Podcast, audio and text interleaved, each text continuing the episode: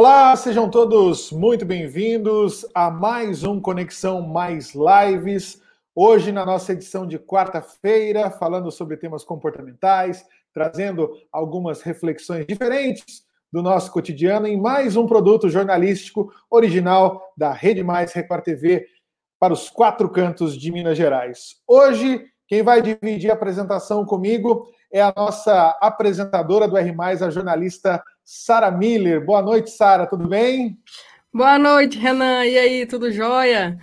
Tudo tranquilo, graças a Deus. Hoje a gente vai falar de um tema bastante interessante, trazendo aí as questões sobre altas habilidades e superdotação, né? O superdotado. Você já ouviu falar em algum momento da sua vida sobre isso, Sara? A gente sempre ouve muito por cima, né? Por isso que hoje a gente está aqui com uma especialista que logo vai aparecer aí para vocês, para a gente entender, né, um pouquinho sobre esse assunto, entender como é, os alunos universitários podem contribuir também com esse ensino, um ensino diferenciado e agregar aí conteúdo, né, para todo mundo que está acompanhando a Rede Mais. Nossa entrevistada de hoje é a Karina Filgueiras. Ela, Karina Fidelis Filgueiras, ela é psicóloga clínica e educacional, doutora em educação pela UFMG, Universidade Federal de Minas Gerais. Ela também é professora na Faculdade de Psicologia da PUC Minas, coordenadora do projeto de extensão universitária Enriquecimento da Aprendizagem para o Desenvolvimento de Habilidades. Karina, a gente vai conversar e contextualizar de tudo um pouco que você faz e desse trabalho tão bacana que você coordena na PUC, né? Boa noite. Boa noite. Um prazer estar aqui com vocês e falar um pouco de um tema que me é tão caro e que eu gosto muito de trabalhar com isso, assim, né? É um trabalho que a gente faz tem um tempo já na PUC e que o que eu tenho tentado fazer com esse projeto é fazer circular a informação sobre as altas habilidades e superdotação, assim, né?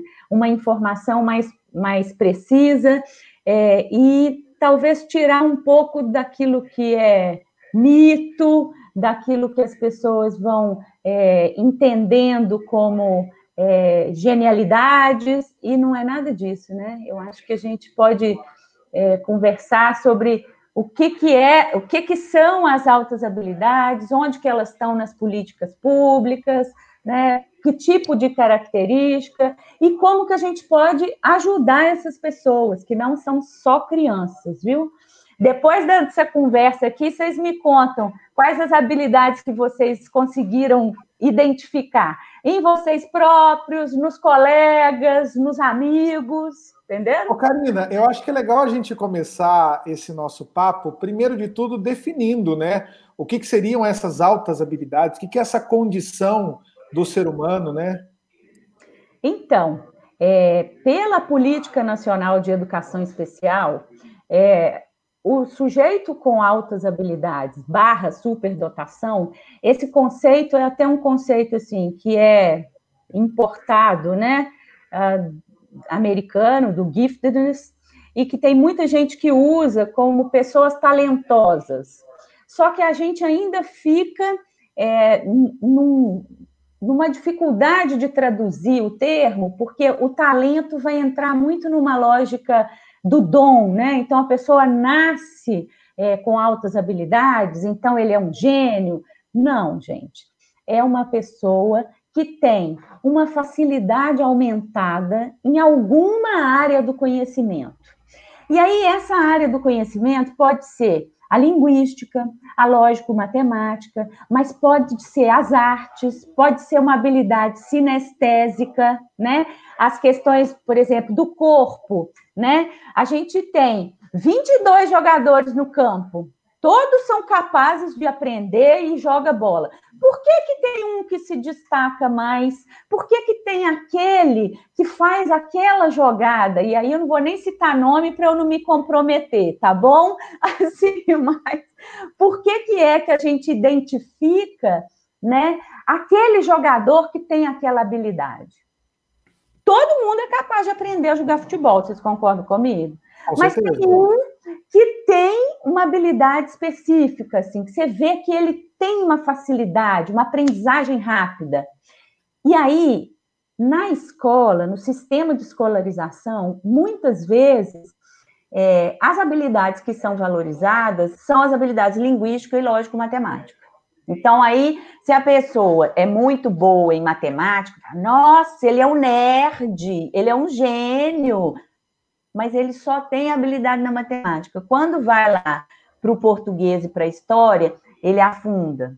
Então, a gente tem uma ideia equivocada de que o sujeito com altas habilidades ele é bom em tudo. Não é.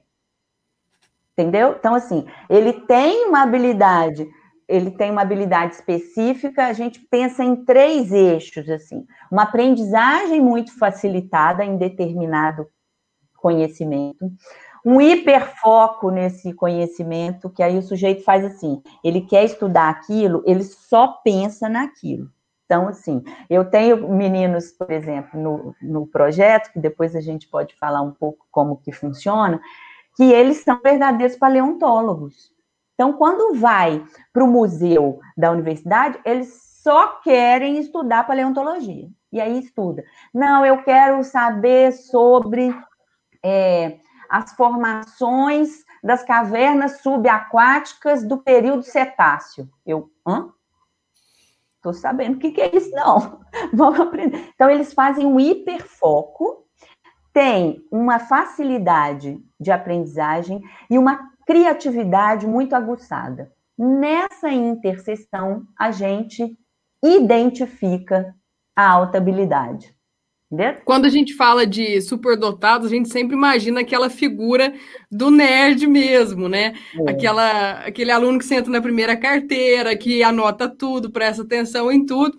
Então é muito interessante você falar isso de todas as áreas do jogador de futebol, né, da pessoa que é criativa, porque o brasileiro ele tem é, esse pensamento de achar que só é muito é, inteligente ou só se dá muito bem nas questões ali português, matemática, física, a, uhum. as, é, as classes de estudo ali na escola tradicional, né? Então, é identificar esse tipo de, de superdotado, de, enfim, altas habilidades em características de ensino que não estão no currículo ali da, uhum. da escola tradicional, qual que seria o caminho, Karina, para a gente poder entender a dificuldade de entender né, esse aluno e como poder ajudar ele a melhorar né, essa questão? Quer ver? Tem uma história de uma criança que é, não estava nada bem na escola, assim, no desempenho acadêmico. Mas uma criança que começou a construir instrumentos musicais com bambu, com latinha, e ele construiu uma flauta doce, uma flauta de, de bambu, assim, e tirava os sons e tal. Quer dizer, um sujeito que tem uma super habilidade musical, que essa também a gente inclui, que eu não falei antes, assim, e era uma criança que estava completamente descontextualizada na sala de aula. E aí, o que, que acontece quando a escola identifica que ele tinha esse interesse e essa habilidade musical? Eles começam a trabalhar com essa criança de uma forma especializada ou na sala de recurso, com uma possibilidade de criação de instrumentos e tal. E a partir de identificar essa habilidade, eles vão introduzindo né, o conteúdo acadêmico que precisa ser dado. Assim. Então, o que, que eu acho bacana? Quando o professor identifica, a gente pode, é, tem diversas, é, diversas possibilidades, alguns protocolos, né, algumas perguntas que a gente chama assim, que não é teste psicológico, gente.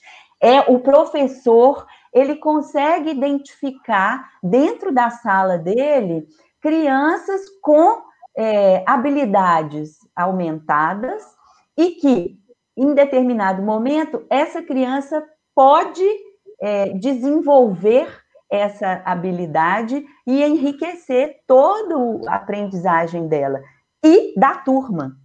Então, a gente sai desse ensino é, padrão, assim, dá trabalho, né?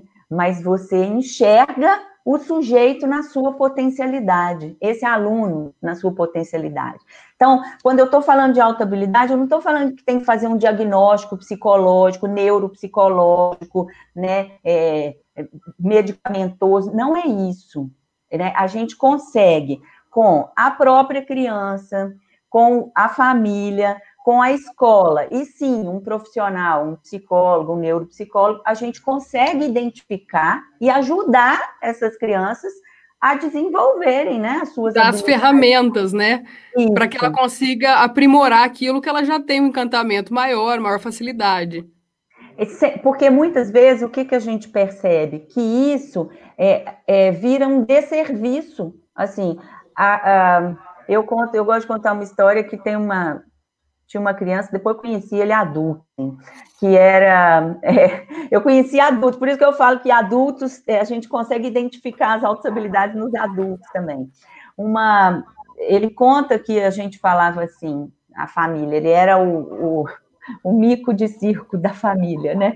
A gente contava assim: é, ah, Fulaninho, eu nasci no dia 23 de setembro de 1972. Aí ele olhava e falava assim: Note, você nasceu numa quinta, hein?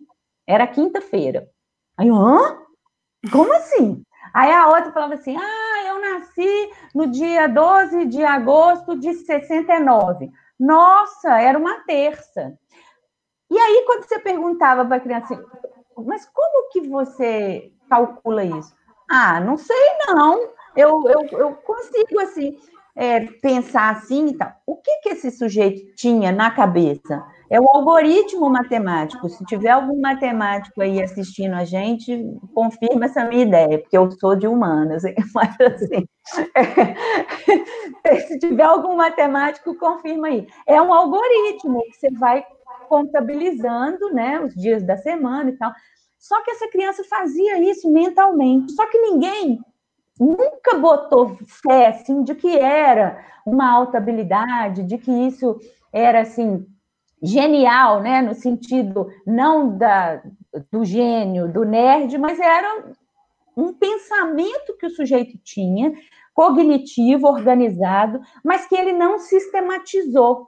E aí ele passou pela vida e foi, foi se desenvolvendo, fez engenharia, né, por razões óbvias que tinham algoritmos, né, assim, a escolha profissional também tem a ver com a habilidade que a gente tem, né, assim, e aí é uma pessoa que se deu bem, né? Conseguiu é, se formar e tal, foi fazer intercâmbio fora do, do país e tudo, mas é, depois, a gente conversando com a pessoa, depois de, né, de adulto, ele falou: olha, eu fui uma criança toda esquisita, e ninguém nunca falava isso para mim, assim, que eu tinha uma alta habilidade, né? Que podia ter sido aproveitada e desenvolvida com outras características, podia ter né, virado um cientista, né, desenvolvido outras coisas que naquele momento não foi é, alertado. Ô, Karina, é, isso tudo que você está falando a respeito dessas altas habilidades, elas se manifestam em, em, algumas das inteligências, né? É, eu até peguei algumas referências de conteúdos que vocês disponibilizaram nas páginas e nas conversas do próprio head né, do projeto, é, e tem uma fala de uma das estudantes que trouxe Gardner para exemplificar os oito tipos de inteligência. Né? Então, reforçando o que você falou, é, existe o aluno com altas habilidades em matemática, mas ele também pode ter altas habilidades na questão da motricidade, né? na força motora, na habilidade de, de coordenação motora e tudo mais. É, um QI muito alto ele é suficiente para determinar uma alta habilidade, um superdotamento? Ixi, não gosto dessa história de coeficiente intelectual, não. A gente pode até medir.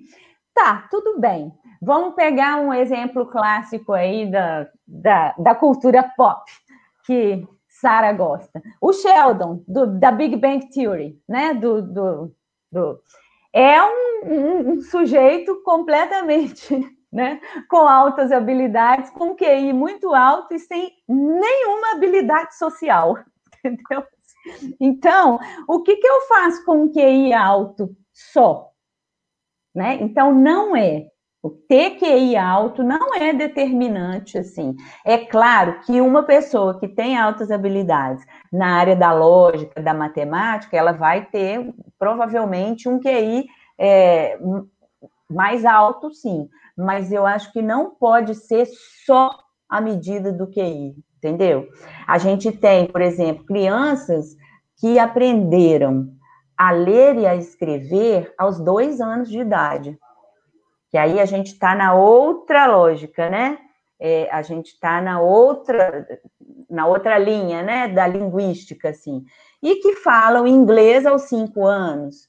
E tem uma criança que procurou a gente que ele estava lendo é, as caixas em inglês, ele estava no carrinho com a mãe, com quatro anos de idade, estava lendo. One, two, three, four, e a mãe começou a apavorar, falou, gente, esse menino, porque tem um monte de é, desenhos ou apelos aí na internet que acabam mostrando é, coisas em inglês e essa criança, como tem uma alta habilidade e uma aprendizagem rápida e um, uma verticalização na linguagem, pronto, foi o suficiente para ela desenvolver.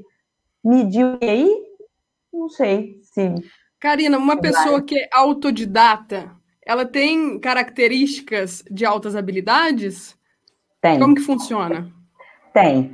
É, na verdade, assim, é, o autodidatismo, né? A pessoa aprende e tem uma facilidade para aprender sozinha, né? Assim, então a gente já entra nessa lógica de que é, ele tem uma aprendizagem é, mais, é, a, mais acelerada. Não, não, gosto desse termo acelerada, não. Tem uma aprendizagem mais desenvolvida, aprende mais fácil. Então, a gente tem que ver em qual área. É, eu, eu tenho pacientes adultos que são muito autodidatas na área de programação, de eletrônica, de, né, assim, de essas coisas mais da TI, né, da técnica, da tecnologia da informação, e que, assim, não dá conta de, de vencer a universidade, mas é uma pessoa que é extremamente autodidata em todo tipo de programação que você tiver, pessoas adultas. Então, assim, tem uma alta habilidade? Tem. tem. Ô, Karina, é, você citou o exemplo da criança lendo inglês no carrinho com quatro anos de idade. É, e aí me levanta a luzinha sobre a família, né? Ter um, uma criança é, com essas altas habilidades, assusta os pais de certa forma? No. Eu brinco que quando os pais me procuram, a habilidade ela não é mais legal, ela já virou problema, sabe? Porque a criança fica desajustada do meio social, ela fica desajustada do meio escolar. E aí a angústia dos pais é: como que eu vou lidar com essas demandas dessa criança. Aí o que, que acontece? A criança, às vezes, é muito desenvolvida cognitivamente, mas emocionalmente ela é uma criança. Então, antes de ter um filho com altas habilidades em casa, essa família tem um filho em casa. Então, isso é muito importante da gente é, colocar, sabe? É, para as famílias, assim. E as angústias das famílias vão muito em torno, assim, de como lidar com essa, com essa curiosidade é, excessiva, né? Aí as crianças vão ficando irritadas. Mas como você não sabe? Meu filho, eu não sei. Procura no Google, entendeu? Porque eu não sei, assim. E os pais é, vão ficando muito angustiados, assim, porque é uma demanda é, muitas vezes de conhecimento, de, de, de informações, que as pessoas que não têm altas habilidades não conseguem muito. É, sabe aquela criança que perturba? Fala assim, ai, não estou aguentando mais, que, que, perturbação, fica curioso demais, perguntando demais, sabe? Mais Nesse ou menos. ponto, é, é, Karina, acho que a gente já consegue introduzir um pouco do que, que é o projeto de extensão que você está à frente, né? E para abrir esse, esse novo diálogo uhum. nosso, né, abrir essa nossa nova caixinha de conversa, eu queria rodar um vídeo que a nossa produção separou, que ele explica um pouco do que é o projeto. Posso colocar? Claro, vai lá. Bora conhecer o projeto RED? Projeto de extensão e enriquecimento da aprendizagem para desenvolvimento de habilidades. Acontece na PUC Minas Coração Eucarístico. Nele são realizadas oficinas de conhecimento para crianças e adolescentes com perfil de altas habilidades e superdotação. O projeto tem por objetivo identificar e desenvolver potencialidades desses jovens, além de trabalhar relacionamentos interpessoais. Para isso, as atividades são elaboradas de acordo com o perfil dos participantes. A Organização Mundial de Saúde estima que no país existe cerca de 5% a 10% de superdotados. Isso significa que uma sala de 20 alunos há pelo menos um com perfil de altas habilidades. Assim, acreditamos que as escolas desempenham um papel fundamental para identificação de, e desenvolvimento de alunos com esse perfil. Por isso, estamos entrando em contato com todos os colégios frequentados por nossos participantes, sendo o seu um deles. Então, bora fechar a parceria e auxiliar essas crianças lado a lado? Saiba mais como abraçar nossa causa entrando em contato conosco e respondendo esse e-mail ou falando com a gente nas redes sociais. Contamos com seu retorno.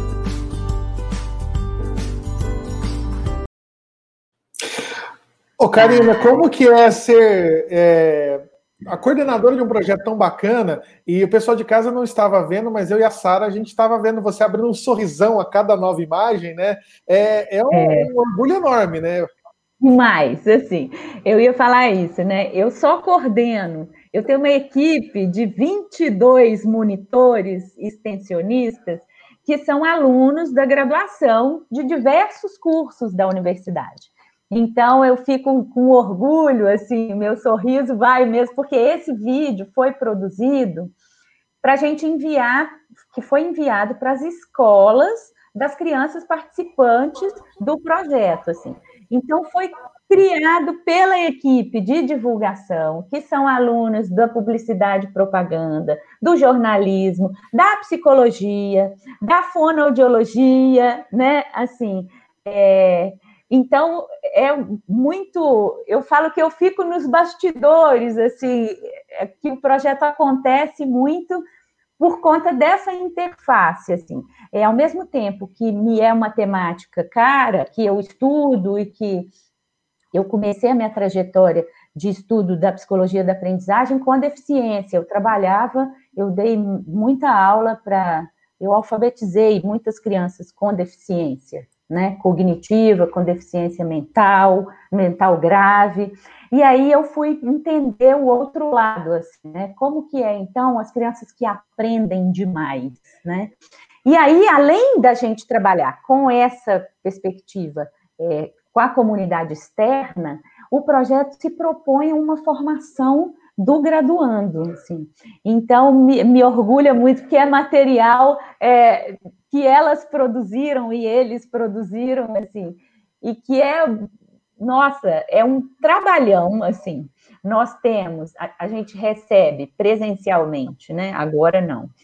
É, as crianças em dois turnos da universidade e elas podem é, usufruir de todo o ambiente da universidade. Então, essas imagens aí que vocês viram, tem laboratório de de biologia, de neuroanatomia, de microbiologia, de física, é, tem laboratório de química, tem a parte do complexo esportivo da PUC, assim, a gente usa e divide bancada, as crianças dividem bancada com os graduandos, assim. Então, eles usam jaleco, eles usam toda, se organizam de toda, uh, com todas as normas que os graduandos utilizam, assim, né, também, para poder circular na universidade.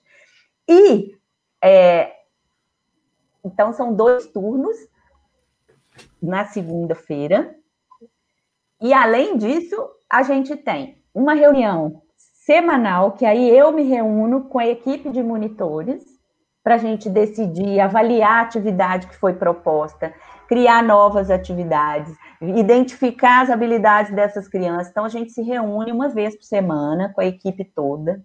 E aí a gente foi tomando uma proporção tão bacana que hoje a gente é campo de estágio de uma outra instituição de ensino que fazem estágio dentro do projeto com, com a gente. Assim. Então, a gente foi é, fazendo muitas articulações, assim, que é bem bacana. Só que agora, com a pandemia, é, a gente acabou é, transportando o projeto todo para atividades remotas. E, e aí, nessa nova ferramenta do remoto, vocês conseguiram sair de um projeto hiperlocal em Belo Horizonte e atender hoje alunos do Brasil inteiro, né? Então, nem era muito isso assim a ideia, não. Nós ficamos uhum. experimentando, porque a gente faz uma seleção semestral, que aí, para a criança participar, ela entra em contato no e-mail, a gente agenda uma entrevista, que é presencial, com a criança e com um responsável, e aí a gente avalia se tem o perfil ou não para participar das atividades lá na universidade. É, a gente restringe de 7 a 13 anos, porque mais jovem que isso, mais jovem que 7 anos, a gente tem uma responsabilidade muito grande, assim, não que com 7 anos a gente não tenha, mas tem outras demandas, assim, que as crianças é, mais jovens, né, demandam da gente, então a gente restringiu a partir dos 7 anos, mas é, eu não ia fazer seleção. A gente falou: não, não vamos fazer seleção, porque nós estamos remoto, como que isso vai acontecer? Nós fizemos um experimento de transpor as atividades. A gente tinha começado o projeto em março, né? Assim, fizemos dois encontros presenciais e aí a gente é surpreendido com o coronavírus no meio do caminho. E aí a gente fala: não, então vamos transpor. Aí fizemos toda essa adaptação para para as atividades remotas e ficamos o semestre assim. Aí chegou no final do semestre, a gente falou: não, então nós não vamos receber crianças novas, a gente vai manter do jeito que está e tal. Só que com a divulgação da rede social, das atividades que a gente estava fazendo, é, começou a tomar uma proporção e várias pessoas procurando a gente assim, ai, podia ter esse projeto aqui, sei lá, em Manaus, podia ter, e a gente, não, mas a gente não faz, né, tudo assim. E aí nós resolvemos apostar, assim, é, eu falo que essas, esses meus leitores sonham junto comigo, sabe, assim, e o sonho acaba dando certo, assim. Então, hoje a gente tem, é, aí abrimos seleção, fizemos a seleção, fizemos as entrevistas remotas, e hoje a gente tem gente de Manaus até Curitiba, né? Assim, passando pelo Distrito Federal, por Goiânia, é, Uberlândia, Divinópolis, é, enfim, Pirapora. A gente tem muitas pessoas, e isso assim me enche de orgulho também, sabe? E nós estamos é, com as atividades é tudo que eu falo assim, é um aprendizado para todos nós. E além disso, a gente tem um grupo de pais. E esse grupo de pais sempre funcionou também. É, num primeiro momento, os pais iam levar as crianças até a universidade e aí ficavam lá esperando, porque às vezes o deslocamento né, é longe tudo. E aí esses pais levavam as crianças, ficavam esperando, e a gente falou, ai, por que, que a gente não faz umas rodas de conversa, então, com os pais, enquanto as crianças estão em atividade? E aí foi surgindo o grupo de pais. Então, hoje a gente tem um grupo de pais que funciona, dois grupos de pais, das crianças do turno da manhã e das crianças do turno da tarde, que funcionam quinzenalmente. E aí também com monitores que coordenam essas reuniões de grupo de pais, e aí depois a gente discute tudo isso nas nossas reuniões semanais de equipe, assim. Então é uma... Karina, é, depois que as crianças chegam no projeto, quanto tempo elas passam lá? Vamos supor que chegou um menino de sete anos. É, ele vai ficar um semestre, um ano? Como que funciona esse período? Oh, o projeto, ele, ele acontece desde 2007, né? A professora Rosa, uma outra professora, que é, criou esse projeto na universidade. A partir de 2013, eu assumi e estou na coordenação dele, e a gente foi é, modelando, né, assim. Então, como a gente põe o limite de 7 até 14, 13 anos, então, assim, e antes era de 5 a 15 anos. Então, a gente tem criança que entrou no projeto aos 7 anos e saiu aos 15.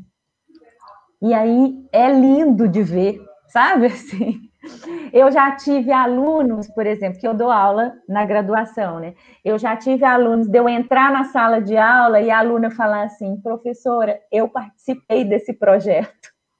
E a aluna está lá na graduação agora, né? Assim, então é bem bacana. Então é, vamos dizer que a... tem o tempo de limite ali até os 13 anos, e aí fica a critério é, da criança decidir quanto tempo ela vai permanecer no projeto. Isso. Então a gente tem crianças que ficam, né, assim, fazem aniversário, as minhas monitores falam assim, o Karina, fulano não tem nove anos, não, ele já fez onze. Eu, oh meu Deus, mas ele entrou com nove, essas crianças fazem aniversário.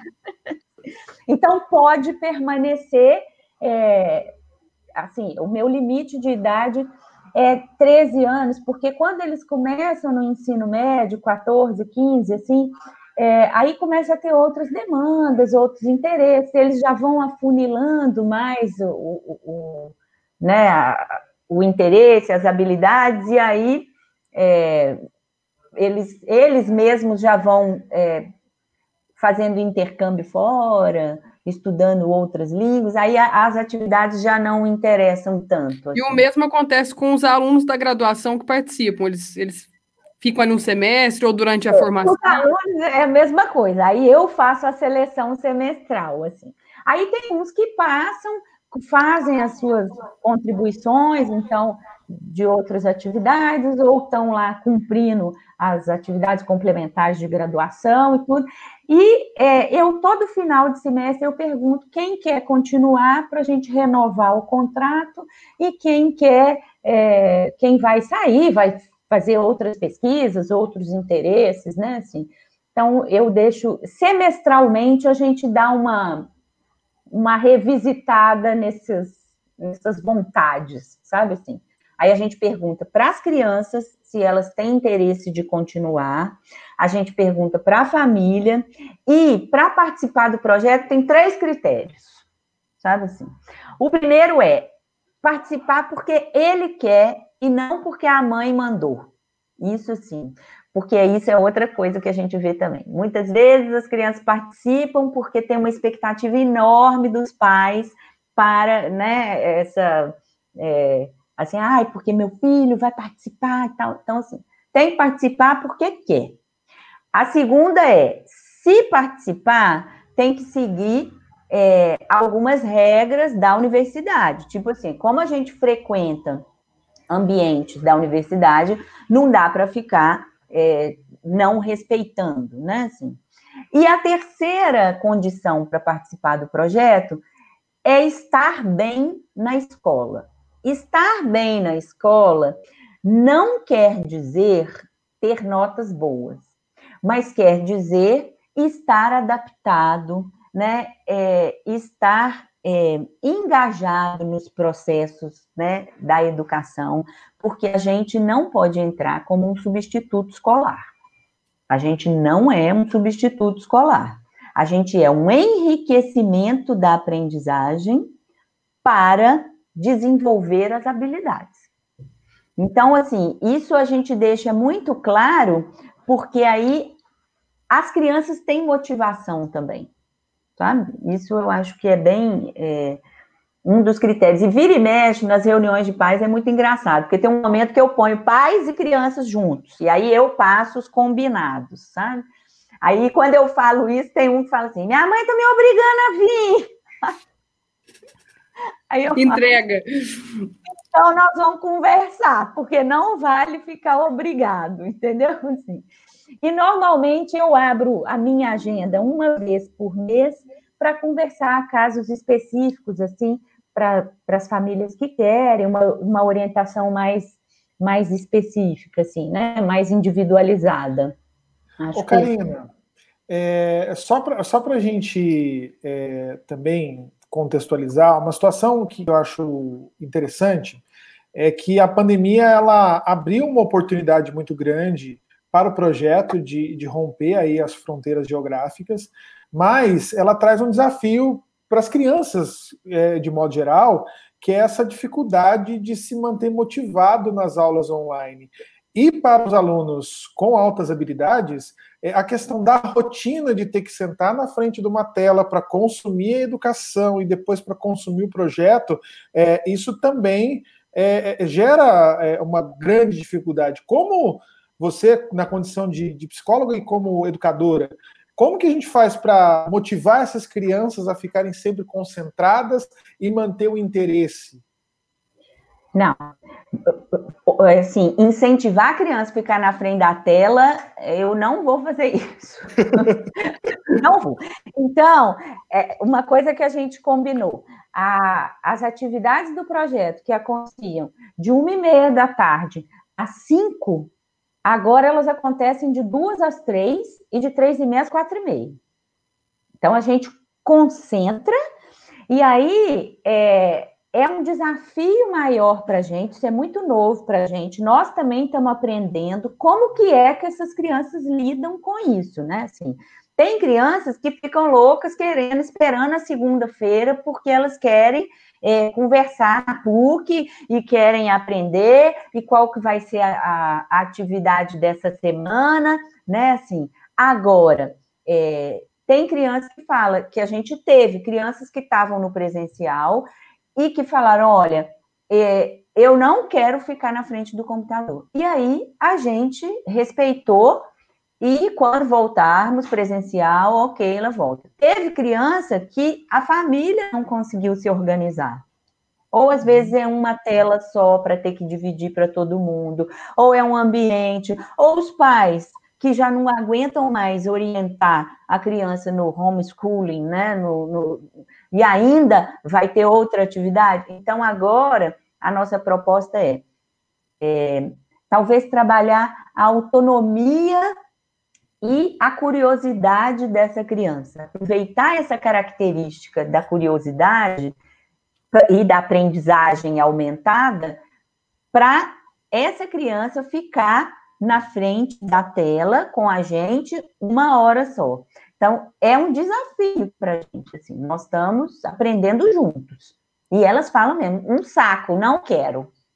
Hoje eu não vou fazer. Isso abre uma, uma outra oportunidade para a gente discutir o modelo de, de educação como um todo, né? É, talvez escolas mais livres que incentivem esse lado curioso dos alunos. É, existem casos até recentemente documentados em uma série muito bacana da, da Netflix, o, o Curta S, Down to Earth, com o Zac Efron, é, fala a respeito de uma escola no Peru é, que está dentro de uma comunidade que não tem turmas definidas, né? E esse modelo de não ter turmas definidas, a criança de várias idades em disciplinas próximas, né? Isso está aparecendo em, em, vários lugares e tem dado bons resultados, né? Porque incentiva justamente isso que você falou, a curiosidade da criança. Olha, é um modelo que ele, ele não está sendo inventado agora. Se você pegar aquele filme Ser e Ter, que é um filme francês, Être et avoir, né, assim, ele fala de uma classe multiseriada, que é um professor numa escola, que é uma casa no interior, assim, é, rural da França. E esse professor dá aula para crianças de diversas faixas etárias e com diversas é, formações, né? Seria a nossa educação infantil, a alfabetização, e eles chegam até a preparar três crianças para o, o, o BAC, né? Que é tipo a prova do o Enem deles, né? Assim, o Enem francês, né? Na verdade, não é o Enem francês, é a gente que importou esse modelo de educação, assim, né? Esse nosso Enem tem um quesinho do baccalaureat francês, assim, né? Então, é um modelo que que já existe, assim. É, as classes multisseriadas, se você for no interior é, do Brasil ou nas periferias, você vai encontrar classes multisseriadas também, sabe? Quando a gente fala assim, ah, mas tem gente que não sabe ler naquela sala e tem menino grande lá que não sei o quê. É um modelo que a gente não está inventando a roda, sabe? O modelo de enriquecimento curricular do Renzulli, que é um outro teórico que a gente usa, ele é de 1978, sabe? Assim, então, é, é uma questão que a gente se apropriou muito mais de uma educação é, formalizada, enquadrada, é, que às vezes não valoriza tanto a criatividade do sujeito, mas existem outras possibilidades e que já foram discutidas há muito tempo atrás. Agora nós temos que ver é, a quem e a que esse modelo é, repetidor, ou como dizia Paulo Freire, nessa educação bancária, atende, né? A quem e a que essa educação atende, que é você ficar reproduzindo, reproduzindo, assim. Quando aparece um cativo e fala, opa, peraí, não, isso aqui não. É, tá. Então, a gente pode falar que o ambiente, ele facilita ou dificulta entender que você é uma pessoa com altas habilidades, porque, assim, é, a gente cresceu em escolas que ali no ensino médio você é obrigado a estudar para passar no Enem e fazer uma graduação específica. Né? A gente já vê nos Estados Unidos, por exemplo, que o ensino médio você consegue escolher é, as carreiras, o que, que você quer especializar mais. É, você acha que se a gente tivesse uma educação no Brasil mais livre para escolhas, a gente conseguiria é, ver mais pessoas com altas é, capacidades, habilidades entender que, que tem ali uma alta habilidade para questões específicas e não, às vezes, se martirizar num trabalho que não, que não se identifica porque segue aquela obrigatoriedade da graduação ou que a família quer que siga uma carreira específica e aí não é trabalhado esse lado criativo, esse lado que é mais desenvolvido? É, o que a gente tem visto agora, que tem várias escolas né, de ensino médio que elas vão é, você tem que escolher a área, né, que você quer. Então, se você vai para a área de exatas, para a área de biológicas ou para humanas, né, assim, a gente já começa a enxergar alguma divisão, assim, alguma é, aprofundamento ou verticalização em determinados conhecimentos. Mas a gente tem um currículo mínimo, tem um currículo básico, assim, que aí o sujeito tem que ter características ou competências e habilidades, que hoje o ensino é por competência e habilidade, né, assim, não tão conteudista, ou deveria ser, né, por competência e habilidade, é, a gente tem um ensino hoje que dá para pensar nas competências e nas habilidades, considerando a criatividade do sujeito.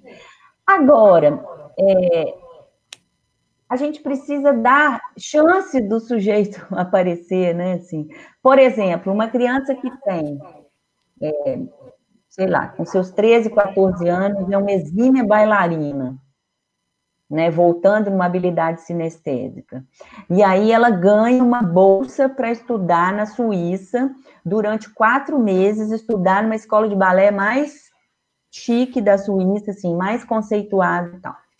Aí a família vai na escola e fala assim: olha, ela é uma bailarina, ela ganhou um concurso e nesse concurso a premiação era uma bolsa de quatro meses. Vai pegar dois meses de educação aqui, né, de, de aulas, porque o, o como é que fala? O, o, o, ano letivo é diferenciado, né? Assim. E aí, o que, que vocês podem fazer para ela não perder o ano e para ela ir fazer a coisa. Nada. A habilidade dessa bailarina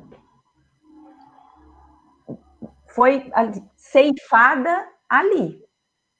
Porque aí a família teve que pensar é, numa, numa. teve que optar, né? Ou ela vai passar quatro meses na Suíça, ou ela vai perder o ano. E aí a família optou por não perder o ano, porque se vive aqui, tem uma cultura assim. Então, tá vendo? A gente, é, eu acho que se a gente circular informação de que existem outras habilidades para além das habilidades acadêmicas somente, assim, e que as habilidades acadêmicas podem se beneficiar de é, um andeor ou de um padedê, que você precisa ter né, uma questão muito mais de, é, de, de ângulo, pensar que o sujeito tem que ter uma noção de espaço para poder dançar em determinado palco, que isso, isso é matemático, né? Sim.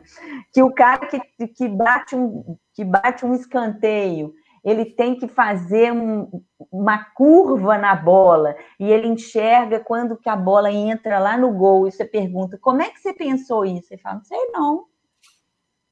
Isso é noção de, de, de espacial que exige lá nas engenharias, entendeu? Sim. É, acho que através dessas, desses, desses, dessas pinças das altas habilidades, né, até é, é, um pouco de como o projeto desenvolve outras habilidades dessa pessoa que tem uma inteligência aguçada para uma habilidade A.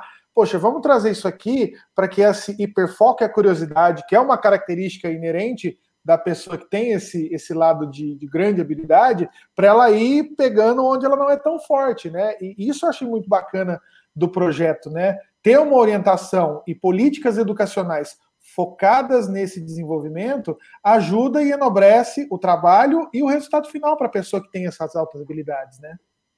É, exatamente. Então, nesse primeiro momento, por exemplo, no primeiro mês de atividades, a gente apresenta todas as áreas que eu tenho material humano para apresentar, que são os monitores.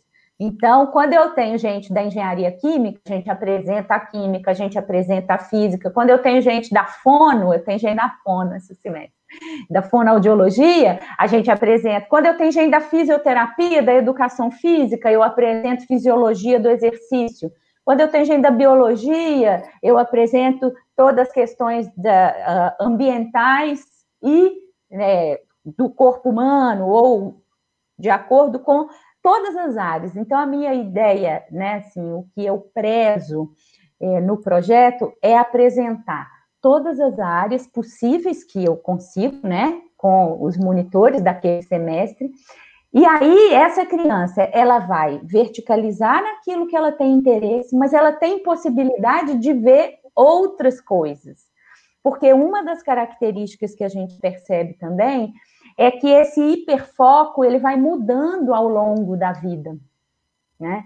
Então, muitas vezes a criança tem um hiperfoco, assim, só quer falar de dinossauro, e depois ela só quer falar é, do, dos, dos escravos, porque aí começou a estudar, aí ela começa a estudar. Mas onde teve escravo, quando teve escravo, que... e aí, aí depois ela quer falar só sobre o clima, é, as regiões climáticas do mundo. Aí, outro dia, teve um menino que falou assim para mim: Eu sei, é, eu sei todos o nome de todos os países do mundo. Eu, hã? né? Agora, o que, que nós vamos fazer com isso? Com saber todos os nomes dos países do mundo, né? Então, qual que é a aplicabilidade? É isso, é trazer essa habilidade a favor do sujeito, né? Não é uma. Com certeza. Né? É, é, é, o grande desafio é justamente esse, né? Que você vê. É, acho que todo mundo conhece alguém que fala: nossa, essa pessoa tinha é, tudo para despontar naquela área, né? Ou, ou tudo para dar certo. E por conta de não ter tido um, uma identificação correta no processo estudantil, que, que é a função da escola identificar essas altas habilidades, ela não foi é, encantada com as outras para as outras áreas da maneira correta e não se desenvolveu como poderia, né? não alcançou o potencial que poderia de fato, né? Exatamente. Aí a gente tem também, por exemplo, o que, que a gente identifica nas altas habilidades, retomando lá as características ou o que, que é, né? Ah, Karine é hereditário. É, tem é, várias teorias e vários teóricos que vão dizer que as altas habilidades têm algo hereditário, mas que se isso não for é, tiver condições ambientais para o desenvolvimento, essa habilidade não vai aparecer. Então, assim, tem histórias que a gente escuta que a mãe se identificou como com altas habilidades só depois da identificação do filho. E aí ela foi entendendo que as estranhices que ela tinha eram muito parecidas com o filho e que a mãe dela também tinha questões é, estranhas assim e que é, muitas vezes era tido como ah é esquisita é agitada tem transtorno de déficit de atenção sabe? Porque o hiperfoco às vezes ele é confundido com com com assim a, a, falta de atenção, sabe? Transtorno de déficit de atenção, que a criança. TDAH, ah, né? TDAH, exatamente. Tem muitas crianças que são confundidas, porque quando ela entra no hiperfoco, o resto do mundo acabou. Não quero saber. Eu estou só estudando aqui, né? Assim. Então, quando ela entra no, no mundo ali daquele assunto, o resto pode cair o entorno. E aí vai ver, tem lá um diagnóstico de, de déficit de atenção. E, na verdade, é muito pelo contrário. A atenção está muito concentrada, né?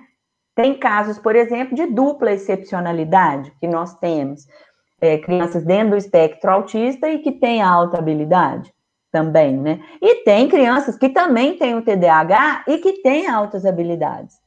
Mas Eu é muito que, um exemplo da cultura pop, até que está disponível no, no, Instagram de vocês, que é maravilhoso para conteúdos, né? Depois a gente vai deixar registrado aqui no, nos comentários também, é do, da série O Bom Doutor, né? The Good Doctor, que tem um, um protagonista que é um médico autista, né? Ele é extremamente competente dentro da área da medicina por conta desse hiperfoco e, ao mesmo tempo, ele tem uma condição de autismo.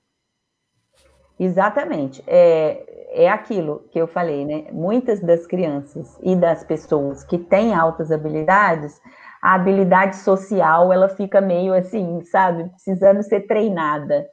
E é possível treinar, ensinar habilidade social. É, outro dia eu saí com a, com a minha filha e tinha uma vizinha e ela falou assim, aí eu estava com o bebezinho recém-nascido, uma vizinha passando. Aí eu falei, ai, que fofinho, quantos meses e tal. Aí ela falou, ah, tantos e tal, então fomos embora. Entramos no carro, minha filha. Mãe, você achou fofinho mesmo? Que bebê horroroso. Aí, aí eu falei, filha, mas não é assim não. Como é que eu ia falar assim, nossa, que bebê feio? Como que nasceu feio desse jeito? Filho, isso faz parte, assim, quando a gente falou fofinho, o fofinho não é que, é, que ele é fofo de bonito, é porque que vida linda que nasceu e que está se renovando, e que bom que é fofo para sua família e tal. Que esse traquejo, essa habilidade social que a gente precisa ensinar, muitas vezes. Uhum. É o Sheldon. É é o Sheldon, exatamente, Sim. Sheldon, calma. Exatamente. O The Good Doctor aparece muito esses, é, esses ensinamentos desse traquejo social. Muito. Muito, assim. Karina, eu queria incentivar aqui a nossa audiência. Tem surgido vários comentários é, muito relevantes sobre a nossa conversa, sobre tudo que a gente está dizendo aqui, e todos eles estão se afunilando, de certa forma, é, para a necessidade da escola ser mais atenta ao seu aluno não só nas questões que dizem respeito a altas habilidades, mas que dizem respeito à identificação do aluno e empatia, né? Entender que existem alunos que são mais aptos a práticas esportivas, assim como tem alunos que têm mais é, familiaridade com o traço artístico, que às vezes estão sofrendo vítima por serem diferentes, por se vestirem diferentes, por terem uma condição que está sendo desenvolvida, uma condição sexual que está sendo desenvolvida ali na, na adolescência, infância, que está se manifestando e sofrendo bullying, é, ou preconceito intelectual do, do nerd, e, e, você uhum. concorda com isso, que, que falta às vezes é, essa empatia das escolas em reconhecerem e se modernizarem nesses processos de, de, de identificação? Olha, eu não sei se falta empatia, mas eu acho que falta informação. Entendeu? É, é porque muitas que... vezes colocam um teste vocacional ali, aqueles testes padrões, e a criança, o adolescente, enfim, vai preenchendo e aquilo vai se afunilando, acho que é para tal. E às vezes, quando chega na universidade, aquele curso que saiu no teste vocacional não rola a, a, identificação, justamente porque a grade é completamente diferente daquele imaginário que achava que estava ali naquele teste vocacional. Uhum. E aí, por que não dar sinal e descer do bonde, gente? Tem um texto lido do Rubem Alves que fala isso. Dedos gordos do vestibular, assim, é, sabe? Você entrou naquele bonde e viu que não era aquilo, dá sinal e desce. Isso não é nenhum equívoco, a gente não é obrigado a ter que definir tudo aos 17, 18 anos de idade, não. Entenderam? Assim, é, aí, por isso que eu acho que falta é, a informação, né? Pensar é, não só as altas habilidades, mas qualquer outra habilidade, né? Assim, falta informação. E é talvez que a escola pensasse isso de uma forma mais coletiva, né? Eu brinco que o trabalho, meus alunos falam isso, né? Que o, o trabalho do psicólogo educacional escolar é fazer a palavra circular, gente. Nós temos que fazer a palavra circular. A gente não detém um diagnóstico preciso, mas nós precisamos fazer a palavra circular, porque tem outros ambientes que é, funcionam, né? Assim, que é possível entender isso de outra forma, né? Acho que... eu, eu acho que, que o que a gente mais tem que, que deixar de mensagem dessa nossa conversa, principalmente desse final que você colocou muito bem, é que tá tudo bem. Não é aquele famoso deu certo, deu errado, apenas não me serviu. Seja a faculdade, seja uma aula, seja um conhecimento, aquilo não me serviu e tá tudo bem. Eu falar, opa, vou dar um passo para sair daqui e ir para o que de fato me atende. E não né? valorizar né? uma carreira melhor do que a outra, né?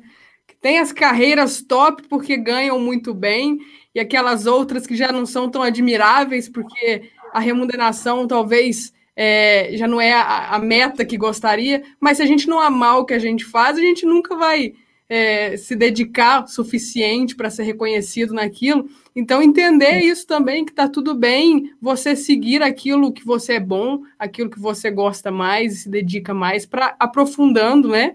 E, e mudando ali novos conhecimentos, igual, beleza, cheguei na, no nível top nessa área aqui, agora eu vou para o top de cá, mas tudo fazendo aquilo que gosta, né? Sem, sem nenhuma pressão. É, a gente tem que responder socialmente muitas vezes, por isso que eu falei, habilidade social a gente aprende também, sabe? A gente aprende também. Agora, dá sinal, desce do bonde vai fazer outra coisa. Né? Assim, ou vai fazer o que gosta porque acaba sendo prazeroso e dá certo, sabe? Assim, Karina. Eu tive a sorte de escolher, de escolher o que, o que eu quis, assim, e deu certo, mas... Eu tô aqui que... adorando essa nossa conversa, tô aqui, tipo, gente, que pessoa maravilhosa, não só é, por todo o projeto que você muito bem capitaneia, né, coordena na, junto à extensão da PUC, das altas habilidades e o desenvolvimento delas, mas também pela, pela maneira humana que você enxerga todo o processo do conhecimento, da identificação, e, e é uma vocação do professor, né? Queria é, falar que, infelizmente, a gente precisa finalizar essa nossa conversa, e tem aqui algumas perguntas também recorrentes, né, algumas observações recorrentes sobre a, a, falha na identificação, mas também como buscar conteúdo, né? Queria falar como é que as pessoas fazem para dialogar direto com você, falar direto com o projeto, quais são os canais que eles chegam até a Karina e até a PUC e ao projeto de extensão? Então, atualmente é na rede social, né? O nosso Instagram, que é o arroba projeto Red, né? Assim, é, que até no final do vídeo que vocês mostraram aí, que é o canal mais fácil de comunicar com a gente. e tem um e-mail que chama projeto criancas e adolescentes gmail.com que é o e-mail do projeto também. Então, todas as informações que chegam aí, a minha equipe maravilhosa, que está aí todo mundo é, assistindo, e se não tiverem, elas pegam depois e ficam, movimentam assim. É, a equipe tem uma equipe e que eles me passam semanalmente. Eu brinco que eu devo ter uns 44 olhos que acontecem às segundas-feiras, assim, e na rede social que não para. Então, o melhor contato é, para poder fazer com a gente hoje, o mais rápido, tem sido é, o, o Instagram, assim, e a, o e-mail. Porque como a gente está remoto, nem o telefone de contato a gente tem lá na, na universidade, que é da Pró-Reitoria de Extensão, entendeu? Uhum. Karina, queria que te agradecer pelo teu tempo, pela tua competência com que você faz tudo que faz aí à frente do projeto e muito obrigado pela oportunidade de conversar com a gente aqui hoje nessa oh, Obrigada, Karina. Vou levar coisas para minha vida aqui, começar a observar em volta, né? Várias pessoas podem ter altas habilidades ao meu lado e agora eu vou ficar mais atenta aí a cada detalhezinho para poder a gente construir uma sociedade melhor, né? Cada um fazendo o que ama, naquilo que é bom, naquilo que é capaz. Obrigada pelos esclarecimentos. Adorei te conhecer, adorei tudo que a gente conversou aqui e vamos aí todo mundo junto. Muito obrigada, gente. Foi um prazer mesmo fazer essa palavra circular. E depois vocês me contam o que, vocês conseguiram identificar em vocês aí, tá? Características. Obrigada, gente. Boa noite. Boa noite, Karina. E junto com o boa noite da Karina, eu deixo boa noite a você que nos acompanhou neste conteúdo que foi ao vivo para Facebook e YouTube da Rede Mais. E você poderá assisti-lo quantas vezes quiser, fica disponível. Vai estar no nosso site, o HD redemais.tv, aliás, o redemais.tv.br e nas redes sociais, arroba redemaishd. Finalizou aqui também na sua plataforma favorita de podcast, você pode ouvir toda essa conversa, tá bom? Amanhã tem Marco Antônio Leite com conexão mais ataque, trazendo os destaques do esporte. E para conferir também Sara Miller e toda a programação da Rede Mais, é só sintonizar ou acompanha a gente nas redes sociais também. A Sarinha, você encontra com ela no R sempre ao longo da programação da nossa Rede Mais Record TV. A todos, uma ótima noite e até mais. Tchau, tchau.